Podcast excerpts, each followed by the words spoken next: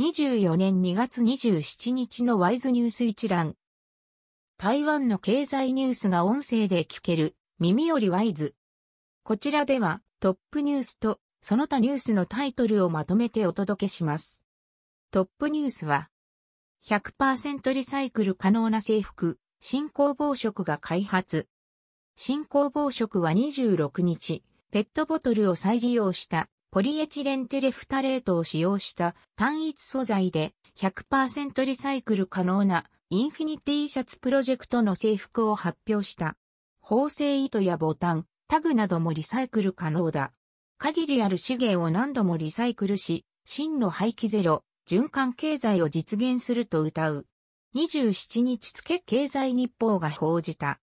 その他ニュースのタイトルは、TSMC の劉、当事長、岸田首相と会談。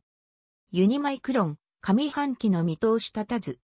クアンタの対工場、ノートパソコン S315 万台に。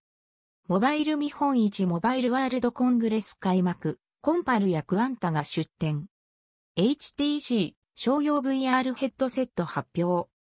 75インチ以上の大型テレビ、24年出荷27%増、予測。方向鋼鉄、スクラップ、買取価格引き下げ。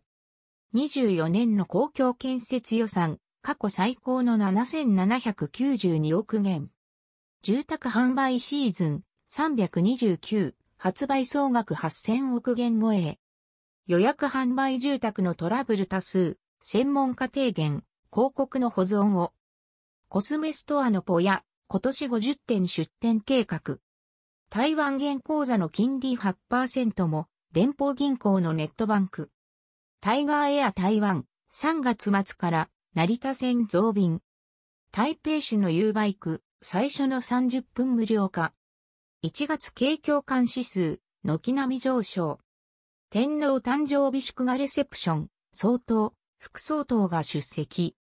国民党の下、副主席が訪中、認知戦シナリオと批判も。中国の監視船5隻、金門の禁止、制限水域に侵入。中国軍機10機確認、気球1機も確認。中央気象所、第6世代スパコンの運用開始。